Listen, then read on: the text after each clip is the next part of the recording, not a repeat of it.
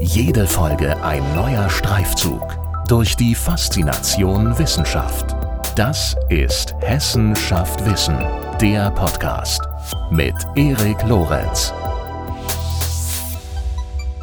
In dieser Episode haben wir einen erfolgreichen Schatzsucher zu Gast. Professor Dr. Carsten Gansel. Er fördert immer wieder literarische Kostbarkeiten zutage und dabei faszinieren ihn die Geschichten hinter der Geschichte, also die Irrungen und Wirrungen hinter bedeutenden Werken. Einige dieser Geschichten teilt er mit uns in dieser Folge von Hessenschaft Wissen und auch in der nächsten Episode. Es handelt sich nämlich um eine Doppelfolge. Und dabei geht es im ersten Teil, in diesem hier, schwerpunktmäßig um Heinrich Gerlach und um seinen Roman Durchbruch bei Stalingrad. Das ist ein Buch, das, nachdem es 70 Jahre verschollen war, also zumindest in der Urfassung, gleichermaßen als spektakulärer Fund wie auch als erschütterndes literarisches Zeugnis gilt. Und das ist wirklich eine faszinierende Geschichte. Professor Dr. Carsten Gansel lehrt seit 1995 neuere deutsche Literatur und germanistische Literatur- und Mediendidaktik an der Justus-Liebig-Universität Gießen. Er hat bereits mehrfach mit seinem Team national und international für Furore gesorgt, weil er mit entsprechenden Ausdauer und auch dem entsprechenden Spürsinn, das braucht man dafür sicherlich, weil er auf diese Art und Weise mit seinem Team bedeutende, unveröffentlichte oder auch verloren geglaubte Manuskripte wiedergefunden hat. Für seine Verdienste um die deutsche Literatur wurde er mit dem Bundesverdienstkreuz ausgezeichnet. Das nur so am Rande erwähnt. Viel Spaß mit unserem Gespräch. Los geht's. Guten Tag, Herr Professor Dr. Gansel. Ähm, ich scheue mich fast in diesem Fall herzlich willkommen zu sagen, denn äh, eigentlich müsste ich mich erstmal dafür bedanken, äh, von Ihnen willkommen geheißen worden zu sein. Wir sitzen hier daheim bei Ihnen. Ich weiß es zu schätzen und begrüße Sie dennoch natürlich auch herzlich bei uns im Podcast. Schön, dass Sie sich die Zeit nehmen. Ich freue mich, dass Sie hier sind. vielen, vielen Dank. Ähm, ja, das ist, äh, dieses Gespräch war bei der Vorbereitung, ähm, ich würde mal sagen, Luxus und Leid in einem. Luxus, weil wir wirklich aus dem Vollen schöpfen können. Sie haben schon so einige große Projekte bewerkstelligt, ähm, über die es sich zu reden lohnt. Wir haben ja auch schon einen kleinen Bücherstapel neben uns liegen. Ähm, wir schauen einfach mal, was, was wir so schaffen. Gleichzeitig natürlich auch leid, weil man wahrscheinlich nicht allem gerecht werden kann. Und dennoch freue ich mich, ähm, mit Ihrer Hilfe unseren Hörerinnen und Hörern einen kleinen Einblick zu geben in Ihre Arbeit und damit natürlich auch einen beispielhaften Einblick darin, was man als Literaturwissenschaftler, Wissenschaftlerin so machen kann ist natürlich nur ein Beispiel von vielen. Andere machen was anderes. Ich freue mich sehr, dass wir über Ihre Arbeit sprechen. Ich freue mich auch. Mal schauen, was wir schaffen. Ich habe Beispiele für Ihre Arbeit äh, mitgebracht, ähm, regelmäßig in den Jahresabständen. Ich weiß nicht, ob Sie ähm, wie so ein Uhrwerk arbeiten, aber Sie haben was Großes gemacht 2012, 2016, 2020, immer so im Vierjahresabstand. Dann nochmal jetzt 2022 auch. Ich würde mal ähm, mit 2012 in diesem Fall ganz gerne anfangen und zwar mit einem Herrn namens Heinrich Gerlach. Erstmal ganz offen gefragt, wer war Heinrich Gerlach? Warum ist der, warum war der für Sie spannend? Ja, Heinrich Gerlach ist ein äh, deutscher Autor, mhm. Der in den 50er Jahren, also genau 56, 57, einen Roman veröffentlicht hat. Und der Roman hieß Die verratene Armee. Und äh, da wir schon seit vielen Jahren immer auch zum Kriegsroman gearbeitet haben, wir haben auch mal eine Tagung zum neuen, zu den sogenannten neuen Kriegen gemacht, also nach 1989. Und äh, hier ging es ja aber um den Zweiten Weltkrieg. Und dieser Roman war ein Bestseller in der alten Bundesrepublik. Es war aber klar, dass äh, dieser Roman eigentlich nicht die Urfassung ist sondern äh, wenn man sich das Nachwort anschaut, äh, der Fassung, die damals in den 50er Jahren erschienen ist, dann konnte man lesen, dass die Urfassung Heinrich Gerlach, die er in der russischen Kriegsgefangenschaft geschrieben hat, dann, als er in die Freiheit kam, 1949, 50, ihm abgenommen wurde. Mhm.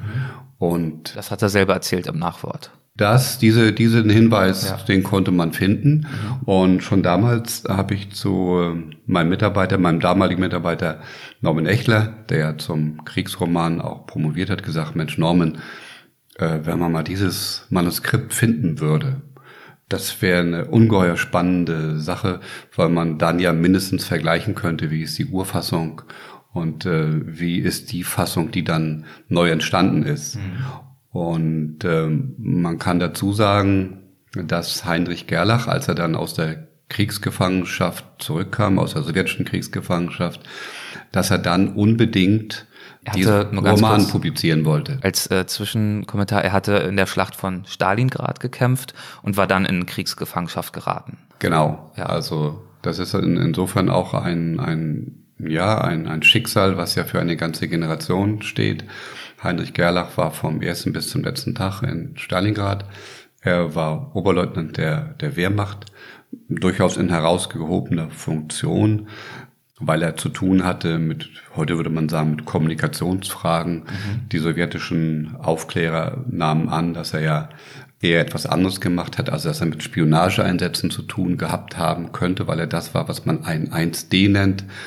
Äh, also Heinrich Gerlach ist dann, wie Sie schon zutreffend gesagt haben, in Kriegsgefangenschaft geraten und dann über verschiedene Stationen, zu denen wir gerne was sagen können, ähm, dann äh, in Lagern gewesen und hat diesen Roman geschrieben. In den Lagern. Genau, in den Lagern. Und er hat, das ist nachgewiesen, am 8. Mai 1945 hat er den ersten Schlusspunkt unter dieses Manuskript gesetzt, was im Lager auch entstanden ist. Und natürlich müssten wir dann die Frage beantworten, was sind das eigentlich für Lager gewesen, weil äh, unter herkömmlichen Bedingungen würde man nicht vermuten können, dass man in einem Kriegsgefangenenlager äh, einen Roman schreiben kann. Ja, deswegen haben Sie die Frage eigentlich schon platziert. Was waren das für Lager? Warum war er in der Lage dort? Also man braucht ja nicht nur Stift, Papier und Zeit, sondern auch eine gewisse physische, leibliche Sicherheit, ein gewisses würde ich mal, also es ist vielleicht jetzt ein zu großer Begriff, Wohlbefinden, um in der Lage zu sein, dort äh, so ein Werk zu produzieren. Genau, das sind ja immerhin 600 Seiten, ja. über 600 Seiten. Und ähm, Heinrich Gerlach ist in, insofern eine, eine Ausnahme, als er, nachdem er in die, den ersten Lagern gewesen ist, wurde er angesprochen, ähm, ob er nicht äh, an der Gründung eines Offiziersbundes sich beteiligen möchte. Zuerst mhm. war er absolut dagegen und wollte sich aus verständlichen Gründen, äh, denn es gab ja bestimmte Parameter für die Wehrmacht, also ein Treueeid, der auf den Führer geschworen worden ist und auch den Umstand, dass es äh, nicht möglich war, äh, für einen, sage ich mal jetzt, deutschen Wehrmachtsangehörigen in der Gefangenschaft gewissermaßen gegen das eigene Land etwas äh, zu versuchen. Aber es kam dazu, dass äh, Heinrich Gerlach dann, äh, nachdem er ja Stalingrad erlebt hatte und auch gesehen hat, was in Stalingrad äh, passiert ist, wie also die sechste Stalingrad-Armee vom, wie es damals hieß, Führer im Stich gelassen äh, wurde, wie also Versprechungen gemacht wurden, wir holen euch da raus und dann nachher nichts passierte, ist er also äh, dann nach Lunovo äh, auch gekommen mit anderen deutschen Offizieren. Und äh, dort ist dann der Offiziersbund, der Bund Deutscher Offiziere, äh, gegründet worden im Herbst 1943. Mhm. Und Heinrich Gerlach ist einer der Mitbegründer dieses Offiziersbundes gewesen. Welchen Zweck hatte dieser Bund? Das ist eine sehr spannende Frage. Dieser Offiziersbund ist gegründet worden motiviert wurden die Offiziere natürlich durch die sowjetische Führung, ähm, denn bis dahin gab es noch nicht die zwei Fronten. Also die Last des Krieges, so sagen ja auch Historiker, lag vor allen Dingen zu dem Zeitpunkt auf der Sowjetunion. Und es gab die Überlegung, äh, gegebenenfalls äh, mit einer deutschen Führung ohne Hitler Verhandlungen zu führen, ähm, also Waffenstillstandsverhandlungen. Und in diesem Rahmen haben sich die Führungskräfte um Stalin überlegt, man müsse versuchen, äh, in der Gefangenschaft wichtige Repräsentanten der deutschen Wehrmacht möglichst hoch im Dienstgrad dazu bringen, dass ein Offiziersbund gegründet wird und dieser Offiziersbund in diesen politischen Kämpfen eine Rolle spielen könnte. Mhm. Und äh, also Motivation auf Seiten der sowjetischen Führung um Stalin. Aber andererseits, jetzt kommt die andere Seite dazu, haben diese hohen Wehrmachtsoffiziere, die sich dann dort zusammengefunden haben, denen war bewusst, dass der Krieg verloren ist. Mhm. Denen war klar, was kommen würde, wenn äh, es nicht zu einem Waffenstillstand führt. Und deswegen äh, haben sie ein, das Angebot der sowjetischen Führung angenommen oder hielten das zumindest für wichtig. Und das lautete in der ersten Phase in etwa folgendermaßen. Also wenn es gelingt, dass die deutsche Wehrmacht die Kampfhandlung einstellt, dann wird auch die Rote Armee ihre Waffen, äh, also Handlung einstellen. Es wird keine Konfrontation weitergeben. Und wenn dies geschieht, dann bleibt erstens Deutschland in den Grenzen von 1937 erhalten. Und zweitens, das ist fast Zitat, die Wehrmacht als sogenannter Ordnungsfaktor wird nicht aufgelöst. Es kommt also nicht zu dem, was dann aber nach der bedingungslosen Kapitulation, äh, also am 8. 9. Mai geschehen ist, ne, also Besatzungsmächte, Auflösung der Wehrmacht und so weiter. Mhm. Und das war für diese hohen Offiziere, General von Seidlitz wurde dann zum Präsidenten äh, gewählt. Das war für diese hohen Offiziere hinreichend Grund, sich zur Verfügung zu stellen nach harten Auseinandersetzungen, die ich ja eben angedeutet habe. Treuer Eid. Man kann nicht in der Gefangenschaft gegen das Mutter- oder Vaterland agitieren und Aktionen unternehmen. Die waren also der Auffassung, sie müssen etwas tun, damit Deutschland das erspart wird, was, was dann, dann passiert ist. Ja. Okay, und das waren auch die Rahmenumstände, in denen Gerlach dann in der Lage war, auch seinen Roman zu schreiben. Ja, Gerlach war dann, war dann als einer derjenigen tätig ähm, bei der Zeitung des Nationalkomitee Freies Deutschland. Man muss dazu sagen, es gab das Nationalkomitee ja schon einige Monate früher. Mhm. Das, der ist, dieses Nationalkomitee ist bevorzugt gegründet von, von deutschen Exilanten. Ähm, dazu gehörten auch einige Offiziere, die aber keinen so hohen Dienstgrad äh, hatten. Und dieses Nationalkomitee Freies Deutschland hat sich mit dem Bund Deutsche Offiziere dann äh, sofort zusammengeschlossen. Das äh, war so eine, eine wichtige Entscheidung, äh, die getroffen wurde. Und dieses Nationalkomitee Freies Deutschland zusammen mit dem Bund Deutsche Offiziere hatte zwei wichtige, würde man sagen, ja, mediale Strukturen. Einmal gab es das Radio, das Nationalkomitee Freies Deutschland und dann gab es die Zeitung. Mhm. Und Heinrich Gerlach war als, ja, er war ja Gymnasiallehrer für Deutsch und Latein und galt als ein ausgesprochen kluger Kopf. Heinrich Gerlach kam nun in die Zeitung und hat dort also die Kriegsgefangenenzeitung mit herausgebracht, verantwortlich mit herausgebracht. Und das ermöglichte es ihm, dass er in den Abendstunden, also nachdem die Tätigkeit beendet war, dass er in den Abendstunden eine Schreibmaschine nutzen konnte und die Rahmenbedingungen für ihn auch anderes, andere waren als für einen, sag ich mal in Anführungszeichen, normalen Kriegsgefangenen. Weiß man, was ihn dazu motiviert hat, inspiriert hat, in dieser Zeit diese Arbeit zu verrichten, einen Roman zu schreiben? Ja, wenn ich so sagen darf, spannende Frage. Wenn wir uns vor Augen führen, was in dem Roman steht und was diejenigen ähm, erlebt und erlitten haben, die in Stalingrad waren, also jetzt auf deutscher Seite, auf äh, sowjetischer Seite sicherlich durchaus vergleichbar, wir reden jetzt über die deutsche Seite, dann, dann wird man sagen können, dass das durchaus das ist, was man Traumata nennt. Und äh, wir kommen darauf vielleicht noch an anderer Stelle zu sprechen, auf diese Traumata-Forschung, weil es ja um Erinnerung, es geht um Gedächtnis, es geht um Störungen des Gedächtnisses. Äh, also diese Traumata, damit kann ein Ich oder ein Selbst nur sehr schwer umgehen. Also Menschen können mit den Traumata insofern haben große Schwierigkeiten. Sie haben deswegen große Schwierigkeiten, weil es ihnen über einen meistens langen historischen Zeitraum nicht möglich ist, davon zu berichten, davon zu erzählen.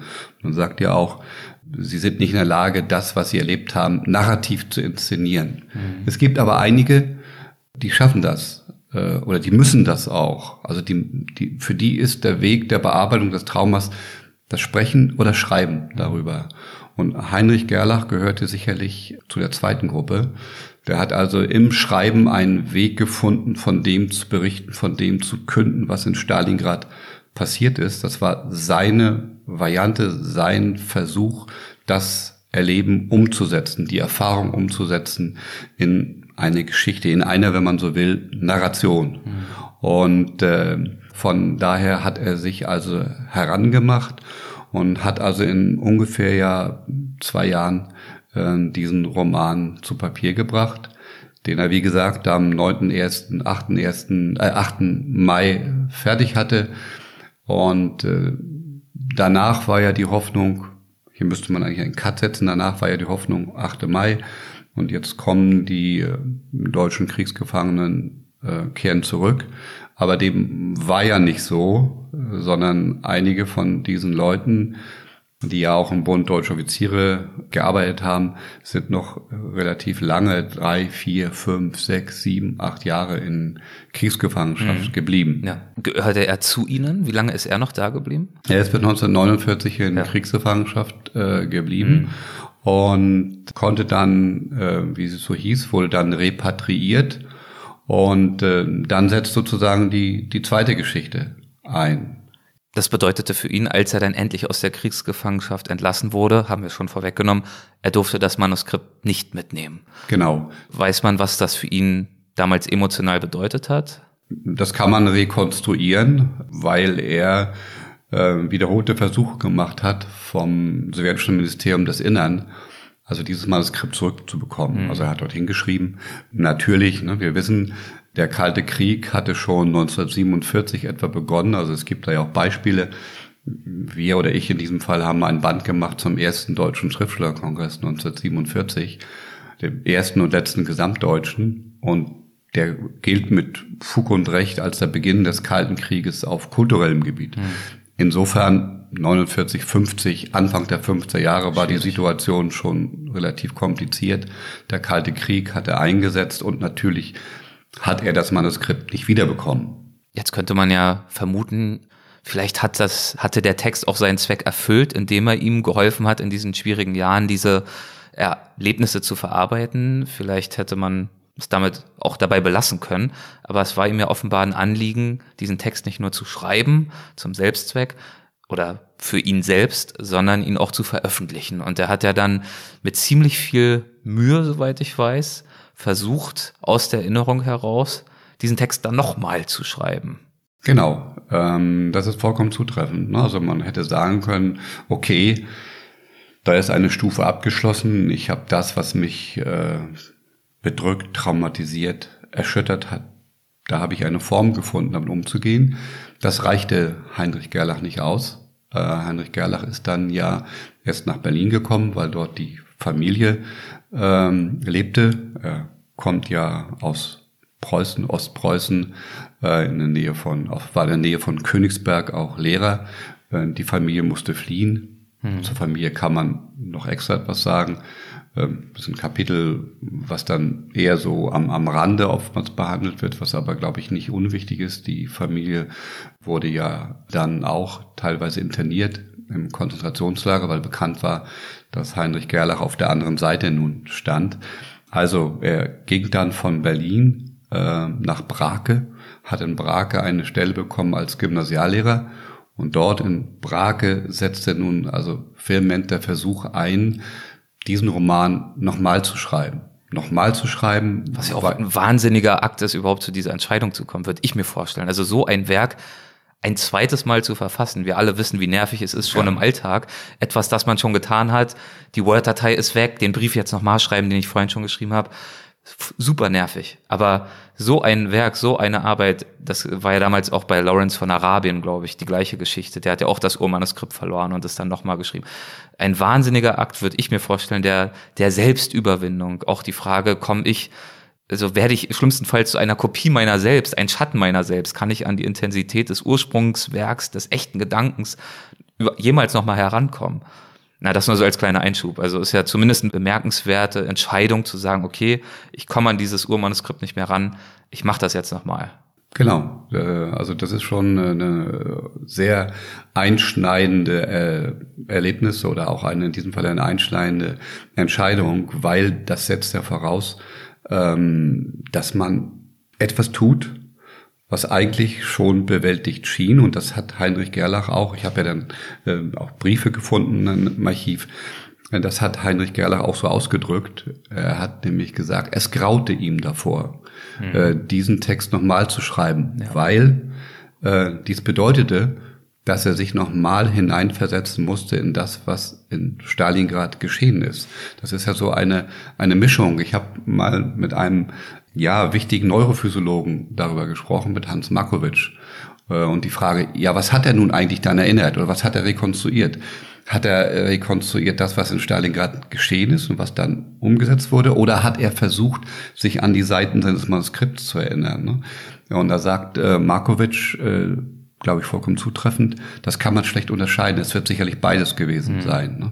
Aber auf jeden Fall musste er nochmal, wie Christa Wolf hätte sagen können, in den Schacht zurück. Er musste nochmal nach, sich nach Stalingrad äh, versetzen.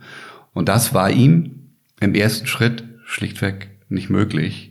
Es gibt dann ja das, was wir kennen als Schreibblockade.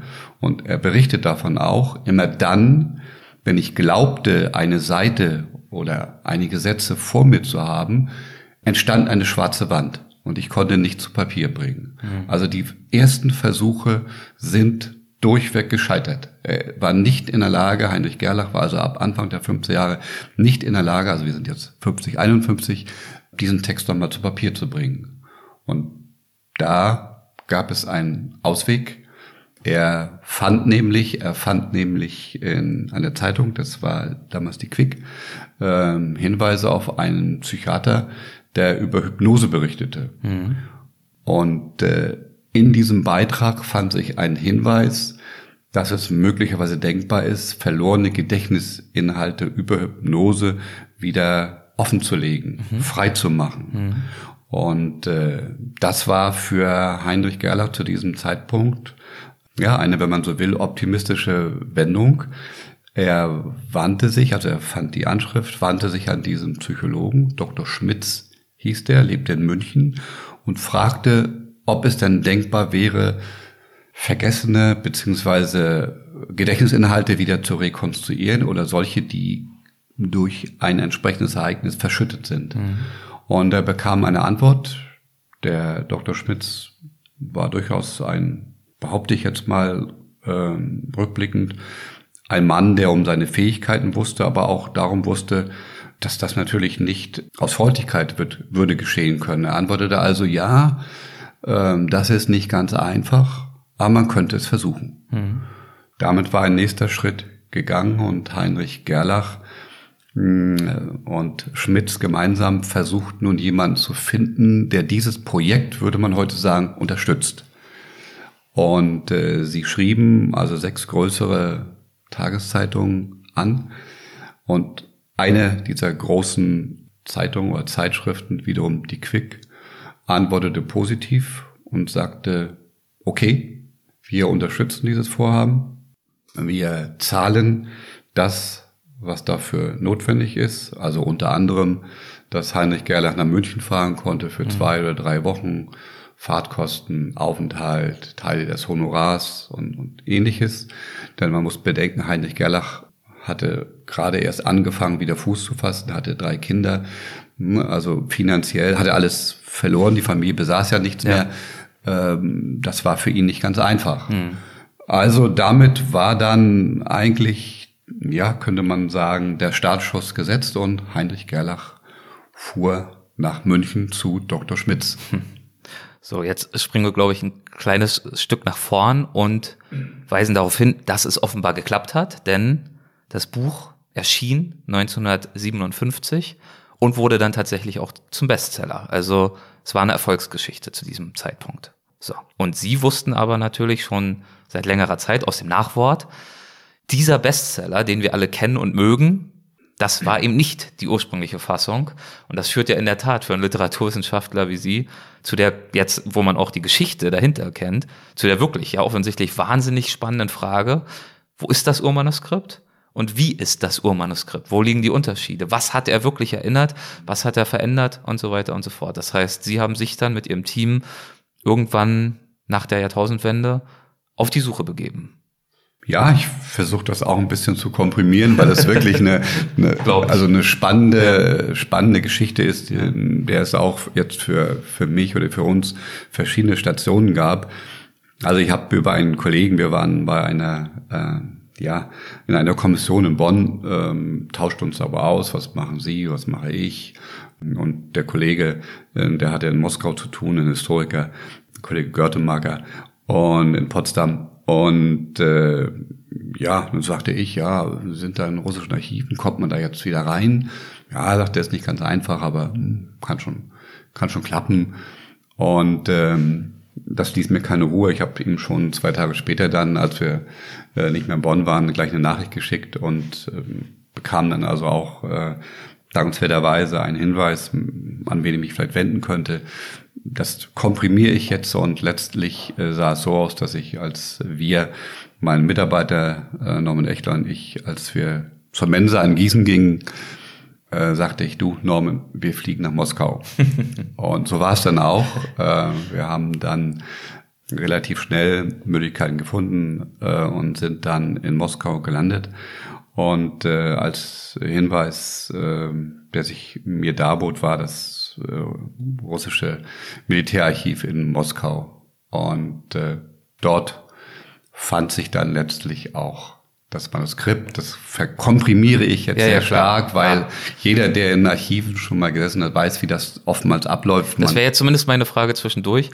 War dieses Archiv vernünftig aufbereitet, katalogisiert und Sie mussten quasi irgendwo ein Inhaltsverzeichnis gucken und okay, da ist das Manuskript?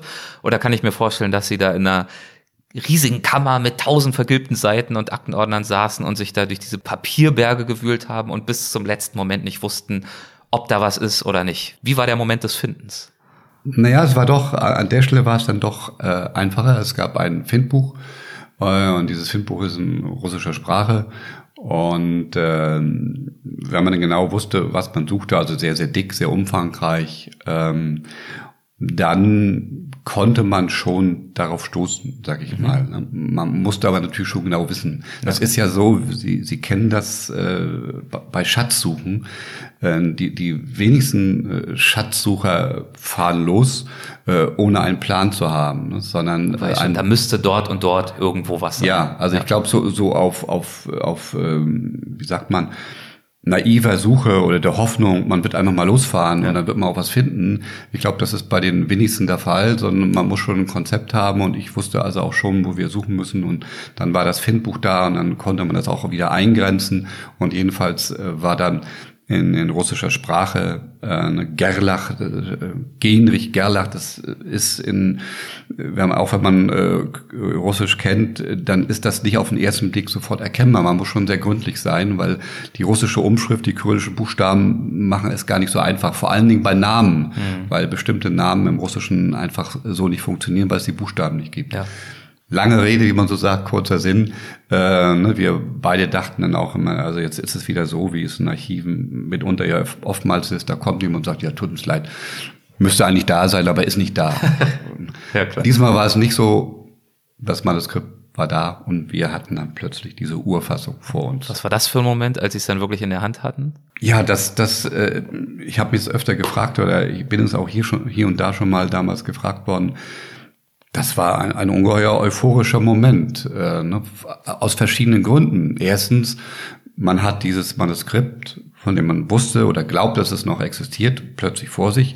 Man hat aber auch dieses Manuskript in der Urform. Das ist ja, das ist ja etwas wie, wenn man so eine, eine, eine Schatzkammer öffnet und jetzt plötzlich kommen einem die Gegenstände entgegen. Und das ist eben ein Manuskript gewesen, das war mit Schusterzwirn äh, zusammengeheftet. Das, da war also noch, dass die Uhr, die, die, es hat kaum jemand bisher in der Hand gehabt. Äh, und insofern war das auch etwas, was ja emotional durchaus bewegend war, weil man wusste oder wir wussten, welche Geschichte dahinter steckt.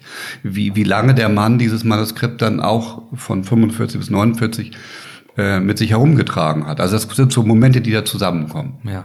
Wahnsinn, muss toll gewesen sein. Und dann ging es natürlich an die Arbeit. Dann genau. haben Sie, was, was, welches Ziel schwebte Ihnen vor? Was wollten Sie mit diesem Manuskript anstellen?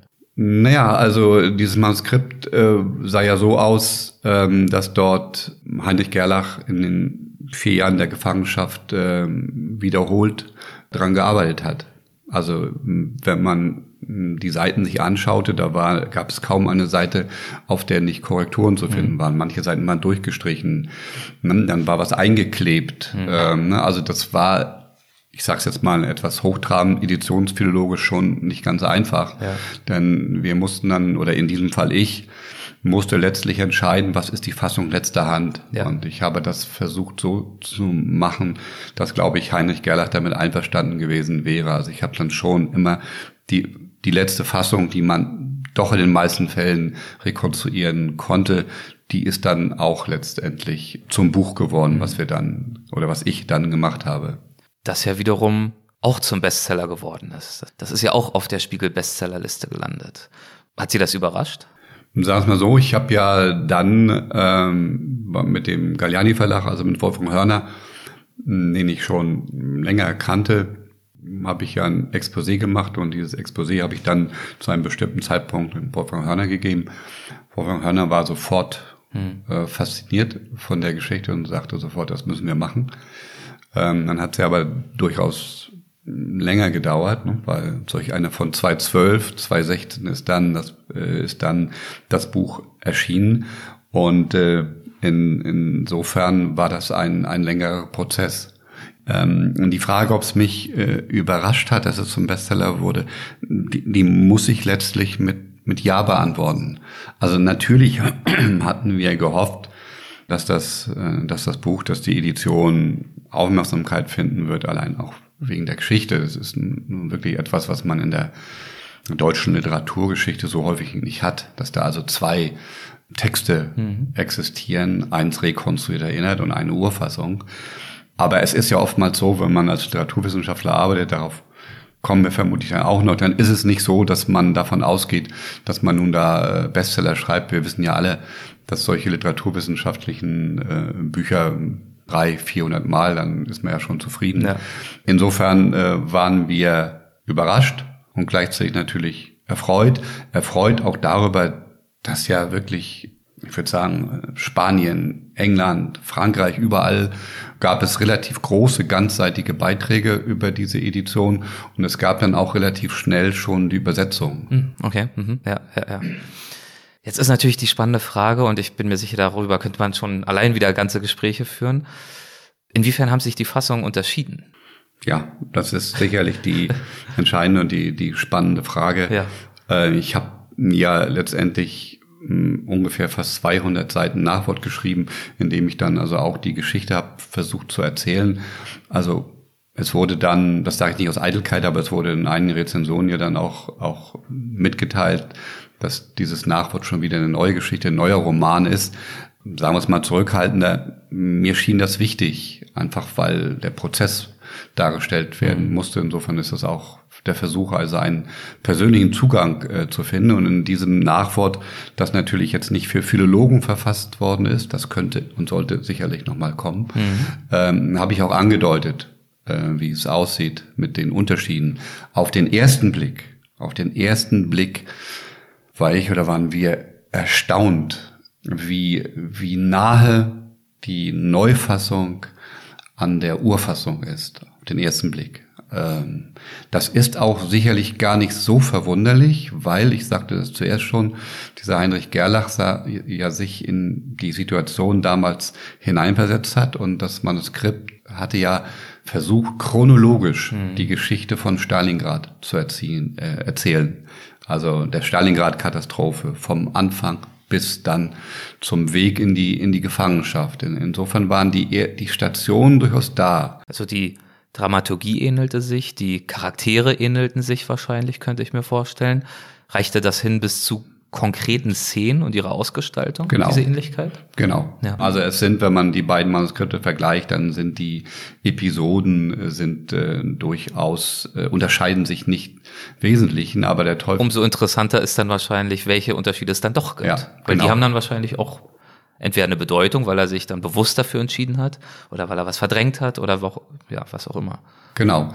Wenn man es jetzt mal versucht, sehr pauschal auf den Punkt zu bringen, dann, dann äh, gibt es eine Aussage, die auch eigentlich nicht verwundert. Ich habe das auch versucht zu beschreiben und gesagt, also in der Neufassung findet sich natürlich der Diskurs der 15 Jahre viel stärker. Also die Urfassung ist deutlich authentischer. Die ist auch, wenn man so will, härter.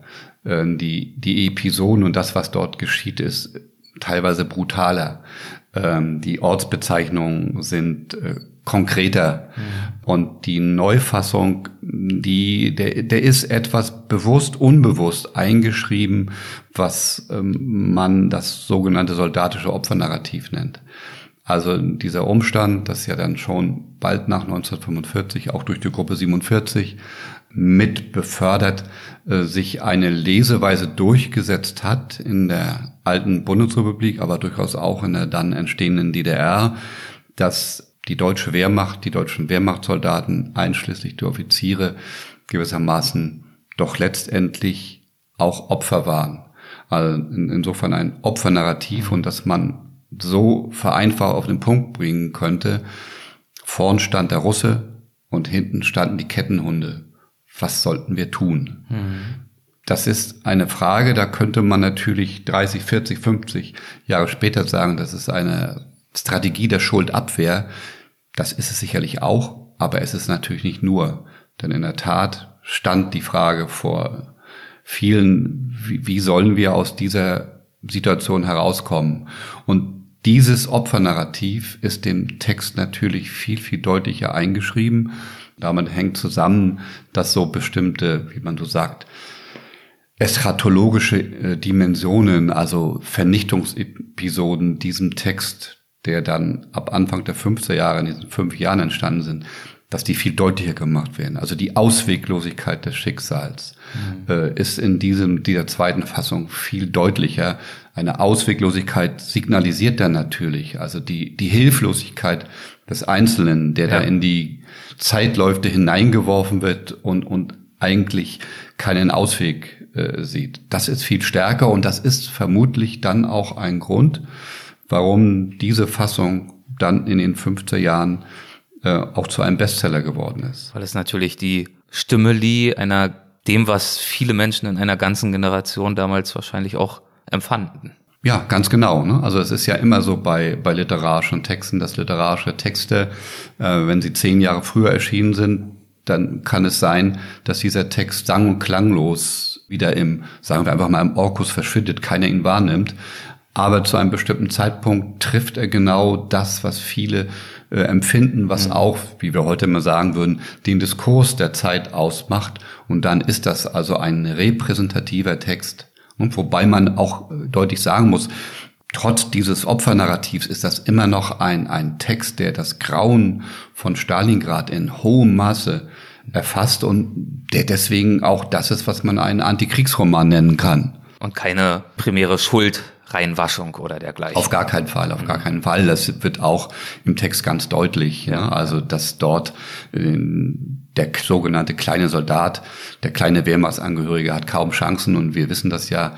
Äh, Historiker haben sich damit ja auseinandergesetzt, dass keiner den Krieg gleich erlebt, sondern dass der von vielen Faktoren abhängig ist. Nein, Rainer Koselleck hat dazu ja wichtige Aufsätze geschrieben. Äh, Koselleck, der übrigens auch in serbischer Kriegsgefangenschaft war, der hat mitgeteilt, dass beispielsweise es davon abhängt, das soziale Milieu, aus dem man kommt, ist wichtig. Es ist wichtig, die, die Sprache, die Nation, aus der man kommt. Es ist aber auch noch etwas, das Geschlecht ist ganz entscheidend natürlich. In, im, im Zweiten Weltkrieg und nicht nur im Zweiten Weltkrieg waren es ja vor allen Dingen Männer, die an der Front waren, was nicht bedeutet, dass das Schicksal der, der Frauen also leichter war. Ne? Wir wissen von Bombennächten. Und was ganz entscheidend ist natürlich auch, ist die Frage, in welcher, in, auf welcher Stufenleiter bewegt man sich als ein Angehöriger, in diesem Fall der Wehrmacht? Ist man jemand, der ohne Wenn und Aber Befehle auszuführen hat, oder ist man in der Stufenleiter schon höher, mhm. ist man im Offiziersrang, dann sieht die Situation schon wieder etwas anders aus. Ich finde, also man merkt ganz eindeutig, dass das ein faszinierendes Projekt ist. Wir haben relativ ausführlich drüber gesprochen und es trotzdem nur gestreift, völlig klar. Derlei Projekte haben Sie einige. Ich würde gern ähm, gleich auch noch versuchen, ein weiteres anzusprechen. Aber erstmal die Frage ganz grundsätzlich, was bereitet Ihnen eine solche Freude daran, mit zum Teil ja auch viel Aufwand, solche Werke, verloren geglaubte Werke, verloren geglaubte Manuskripte zugänglich zu machen? Naja, die Frage ist nicht ganz einfach zu beantworten. Weil es wahrscheinlich weil, jeweils drauf ankommt. Weil sie impliziert, dass das sozusagen äh, implizieren könnte, dass das mein Ansatz ist. Aber das ist ja nicht ganz so.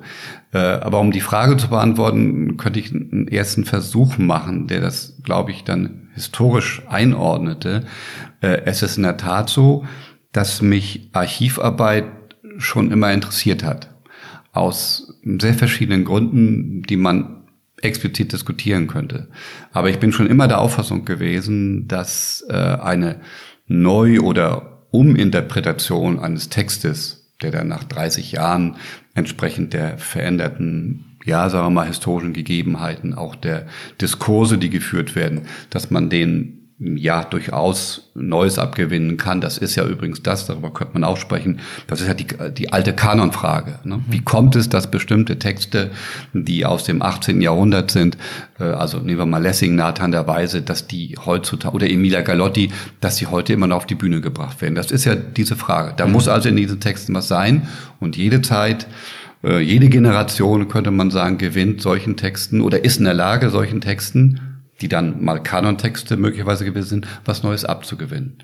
Gleichwohl, gleichwohl äh, finde ich, dass der Gang in die Archive äh, etwas ganz Entscheidendes ist, dass man äh, versuchen muss herauszufinden, auch in den Nachlässen der jeweiligen Autoren, Autoren, wie ist der Text entstanden, äh, welche Texte sind um diesen Text herum geschrieben worden, äh, welche Fassung ist das, ist es Fassung, ist die erste Fassung, die zweite, vielleicht die fünfzehnte Fassung, wie hat sich, äh, sagen wir mal, im Prozess der Entstehung eines Textes, wie hat der Text sich verändert, an welchen Stellen gibt es eine Veränderung des Erzählens, was für ein Erzähler ist zuerst eingesetzt worden, wie es mit dem Text anfängt. Das sind also alles ja eigentlich narratologische Fragen. Ja, fast so eine detektivische Arbeit, also so ganz ganz viele Puzzleteile, die sie versuchen genau, zusammenzusetzen. Genau.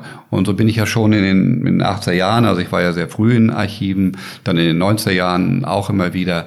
Äh, also, und ich habe es auch gesagt, für mich ist Archivarbeit eine Königsdisziplin, nicht nur der Germanistik, sondern derjenigen, die mit Texten zu tun haben. Mhm. Äh, also in, insofern war das etwas, was mich immer schon interessiert hat. Aber gleichwohl ist das ja eigentlich erst etwas, was so etwa ab, ja, sagen wir mal, mit Heinrich Gerlach sind wir im Jahr 2012. Gleichwohl habe ich ja schon andere Editionen vorher gemacht. Also ich habe ja die Edition des zweiten und dritten Schriftstellerkongresses der DDR äh, gemacht. Also wir sind dort 1950, 52, das mhm. war nicht veröffentlicht. Da war eine Lücke und äh, die schien mir sehr bedeutungsvoll, also um auch abschätzen zu können, was ist da eigentlich Anfang der 50er Jahre in der Literatur in der DDR, in der DDR-Gesellschaft gelaufen. Das habe ich mit einer Kollegin, äh, Tanja Walenskia, haben wir diese Edition gemacht, die ja ungeheuer umfangreich ist. Auch da musste man wiederum wieder in, in Archive äh, gehen. Also insofern, Sie hatten es schon angedeutet, ist das durchaus eine Kontinuitätslinie. Ja, aber ich habe dann ja auch viele andere Dinge gemacht, die mit Archiv eigentlich gar nicht viel zu tun Muss haben. Muss ja kein Widerspruch sein, aber es zieht Nein. sich zumindest durch, durch Ihre Arbeit. Genau. Und vielleicht ein, ein Satz, der für, zur Beantwortung vielleicht auch noch wichtig ist. Mich würde auch die Einschränkung interessieren, weil Sie meinten ja auch, ja, die Frage kann man jetzt versuchen zu beantworten, aber ist jetzt eigentlich nicht unbedingt die Ansatz.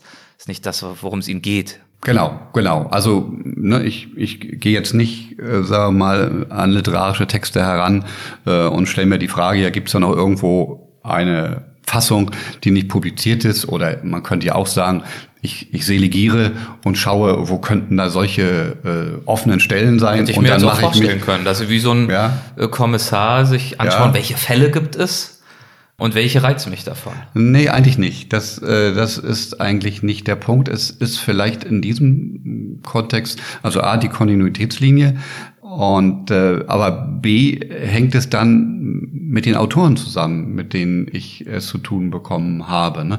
Nehmen wir mal jetzt an, ein ganz anderes Beispiel. Nehmen wir mal ja Christa Wolf. Ich habe ja auch viel zu Christa Wolf gemacht, weil es um Erinnerung und Gedächtnis ging.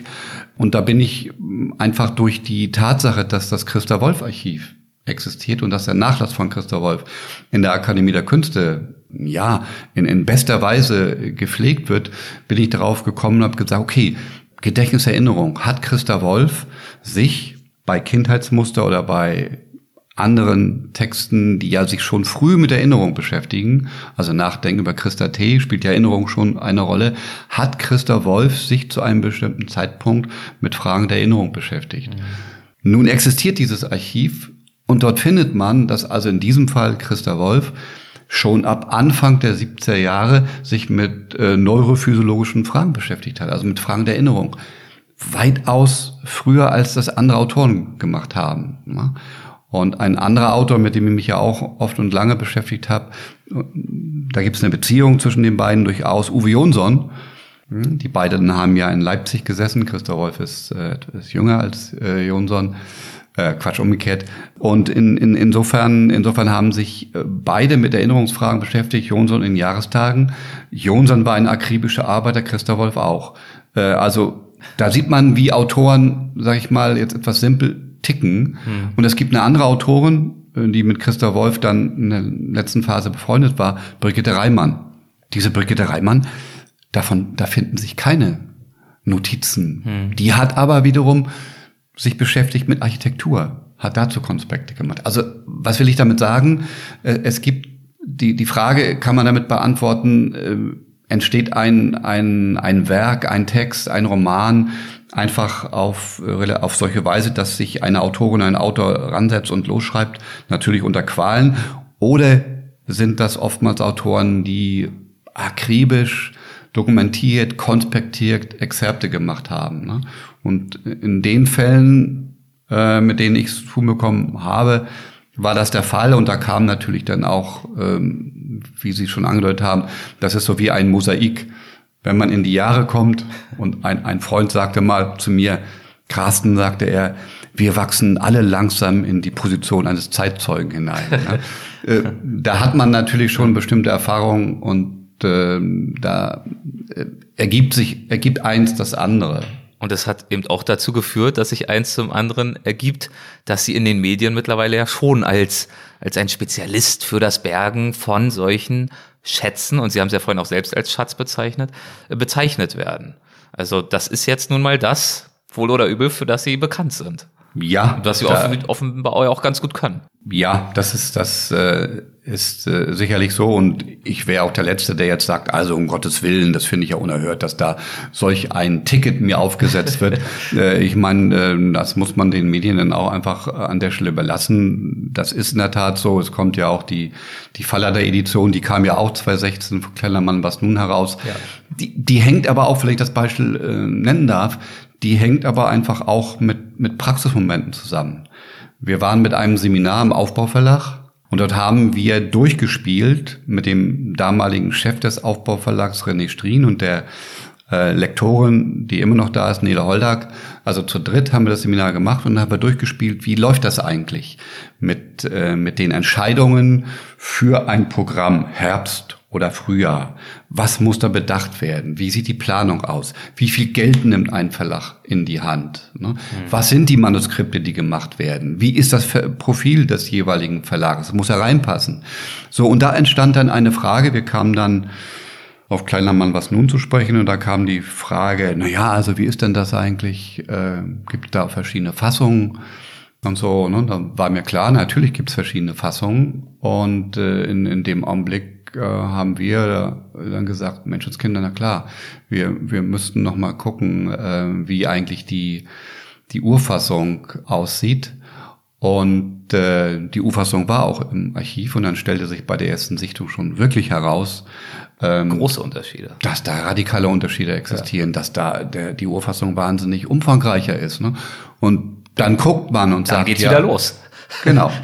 Da muss man, da, wie sagt man so schön, oder das ist ja auch etwas, was ich äh, nicht müde werde zu betonen, schlichtweg harte Textarbeit. Harte Textarbeit und das ist dann am Ende ja auch eine der Aufgaben von Literaturwissenschaft. Genau. Sie haben ja gesagt in einer, in einer Pressemitteilung, ich zitiere Sie kurz, ich halte es für eine grundsätzliche Aufgabe von Literaturwissenschaft, das Gedächtnis zu bewahren und sich auch von Gegenstimmen, die es hier wieder gibt, nicht abhalten zu lassen. Genau, also es ist die Frage kann nicht sein, die Frage kann nicht sein, ob das en vogue ist oder ob das nun äh, gewünscht ist oder ob das hineinpasst in den Diskurs, ne?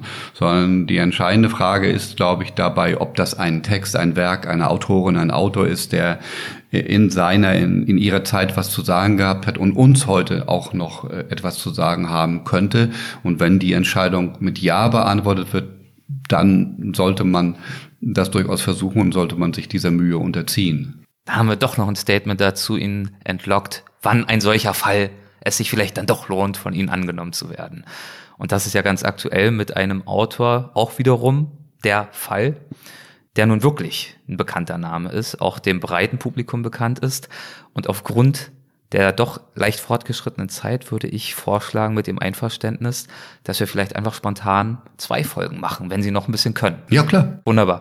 Dann hier schon mal der Teaser. Also in der nächsten Episode geht's weiter mit dem Gespräch und dann sprechen wir über einen der bekanntesten sicherlich deutschen Autoren, Ottfried Preußler. Denn da diesem Autor haben sie sich in ihrem ganz aktuellen Werk gewidmet, möchte ich natürlich auch unbedingt noch drüber sprechen. Erst einmal danke ich Ihnen herzlich für dieses Gespräch. Vielen, vielen Dank. Ich danke Ihnen auch erstmal. Dankeschön. Hessen schafft Wissen, der Podcast.